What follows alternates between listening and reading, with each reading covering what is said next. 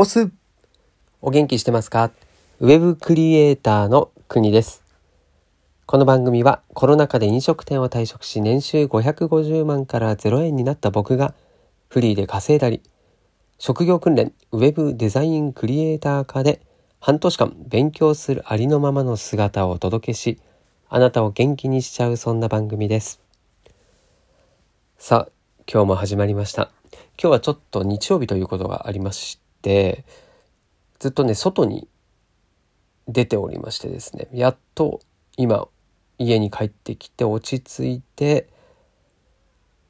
いつもですと作業場で収録してるんですけれども、今日はちょっと家の息子の部屋で収録してますので、ちょっとね、えー、バタバタする、もしくは変な雑音があるかもしれませんけども、ご了承ください。そして今日はね、何の話かというと、テーマ、実績ゼロで初めてバナー広告デザインを受注納品できた話というお話ですね。まあ、今回ちょっと2回に分けて今日明日とお話できたらなと思います。もしかしたら3回になるかもしれないんですけれども、まあ、職業訓練の話もしていくんですけれども、まあ、フリーでですね稼ぐために活動もしているので、まあ、その点に関してもですねえ随時新しい何かお話があった場合はお届けしたいと思います。はい。で、今日はですね、その中でもちょっと進展があった話がありまして、で、そうだな、特に個人で稼ぎたい、こうフリーでね、フリーランスとして稼ぎたいとか、個人事業主として稼ぎたい、脱サラしたい、あとは副業で稼ぎたい、なんていう人も、えー、特にこの最近では増えてるんじゃないかなと思うんですけれども、まあ、その中でね、僕もそうなんですが、その実績、今までこう個人で稼いだことがない。例えばライターだったら、えー、ウェブライティングで稼いだことがない。もしくは、うん、今回のね、僕のようにこう、えー、ウェブデザインで稼いだことがないという人が、うん、例えばクラウドソーシングと言われるような、こうネットでですね、うん、クラウド上で仕事を受注してで案件をやってでその案件が終わったら無事ですね。収入が得られるというような仕組み。まあ本当働きたい人と仕事をしてほしいという人をマッチングするサービスですね。これがクラウドソーシングなんですけれども、まあ、そこでですね仕事を受けるためには提案書というものでですねえー、まあ、自分自己アピールをして自分のことを知ってもらいそして数あるですねこうこの仕事をやりたいっていうふうに手を挙げた人にの中から、まあ、何名募集という形になっているので、えー、その中からですねよりすぐりの人を選んでそれでそこに選ばれなきゃいけないっていうのがこれね実績ゼロの人からするとかなりの高いハードルになると。それで、まあ、僕もですね今まで飲食店で働いていてその後にいきなりこうウェブの世界に入ってですね、まあ、ネットの中で仕事を受注するっていうのがですねやっぱりですねこれなかなかのハードルで、うん、その自己アピールと言っても未経験ですとかアピールにならないじゃないですか。じゃあどうすればいいのっていうのを、だから本当最初のです人がですね、壁にぶつかるとこなんですよね。この提案をするというところ。うん、でまあ例えば自己紹介文だったりあとは自分はどんなことができますか、まあ、経歴だけじゃなくて自分は何ができる人なのかそしてその仕事を自分が受注した時にどんな価値を提供できるのかっていうことをですねしっかりその提案文で表現しなきゃいけないんですけれどもまあね周りにいろんな猛者がいる中で未経験ですっていうのはアピールにはならないんですよね。そうだそれを最初にね悩んでまあ多分何件かこう応募しても受からないとそこで自信がなくなったりいやこれやっても無駄だと思って諦めるっていうのは結構多いんじゃないかなと思いまして、まあ、それがね、もったいないなと思うんですよ。だって、やればもしかしたら、実ることかもしれないんですけれども、な何せそのもうすでにある実力だったり実績がないばっかりに選ばれないっていうことがこれは絶対あるんですね。ただじゃあどうすればその案件を受注することができるのかっていうことをですね、まあ、今回このテーマでお話をしていく中でですね何かヒントにしていただけたらなというようなお話をしていこうと思います。はい。なんでこれはまあ僕の具体的な話を交えてですね、お話しできる内容になってますので、まあ、割かしですね、信憑性もあるし、あとは、うん、他の人でも転用しやすい話じゃないかなと思いますので、まあ、何かの参考にしてもらえればと思います。はい。で、じゃあどうするのかっていうのまずですね、その結論としては、うん、そうだな、まあ、3つあると思っていて、で、実績がない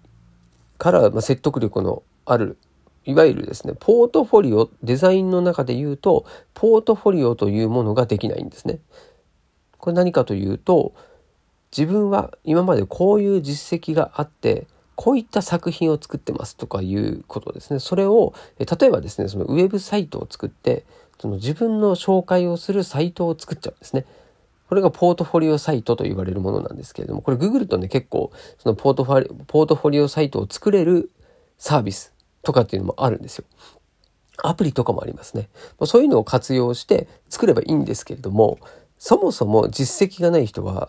すっからかんじゃないですか、そのサイトが。なんでできないので、まずはその実績を作らなきゃいけないんですね。はい。で、その、まずはポートフォリオができないっていう問題点と、あとは実績を作るためには、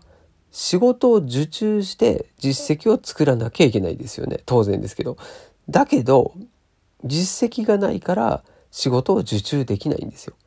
これ完全にこれ矛盾してますよね。じゃあどうすればいいのっていうところをですね、今回は3つに分けて簡単にです今日はお話ししてで実際に僕がどんなことをしたのかっていうのをですね具体的な話これを、え次回していきたいというふうに思ってます。はい、でこの3つなんですけれども矛盾を解決する方法としては1つ目がクラウドソーシング先ほど説明しましたけれどもランサーズとかクラウドワークスといったですねマッチングのアプリがあります。そのアプリでですね提案をしまくるんですよ。でこれは通常の人たちと戦っても勝ち目がないのでもうすでにね実績がある人と戦っても勝ち目がないのでもう価格を下げた戦略しか取れないんですよね。そうなんで消耗戦にはなってしまうんですけれども単価の低い仕事でも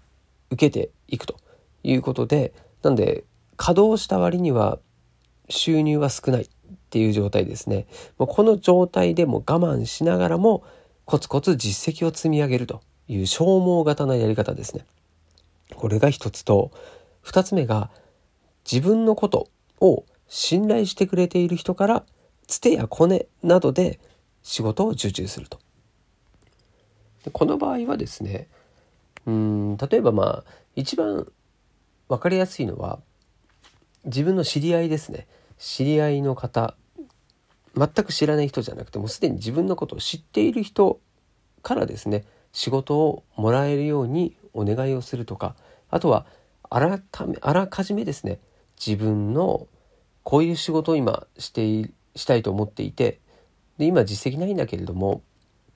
どんな仕事でもねまずちょっとやってみトライしてみようと思っているというような話をね事前にしておくことによって、まあ、いざそういう仕事が舞い込んできた時にちょっとやってみるっていうような声をかけてもらったりする可能性は出てくるんですよね。まあ、これによってですね自分のことをもうすでに知っている人たちなので、うん、まあなんだろうこうあある程度こいつだったら何とかやってくれるだろうっていうですね、まあ、そういったこう実績はないけれども信頼をしてもらえているという状態。これも仕事としては受けられるんじゃないかなと思います。ただ確率というかこう持続性はちょっとない、まあ、そういった形になりますねこの流れというのは。はい、で3つ目、まあ、これが今回僕が実際に、えー、受注できた方法なんですけれども、うん、同じ属性のコミュニティに入り、まあ、今回僕で言うと、えー、オンラインサロンですねそれでその中で信頼を構築してあとは自分の存在を認知してもらえるような活動をする。でその中でオンラインサロンの中で、えー、案件を受けたりあとはそのコミュニティのつながりの中から自分のことを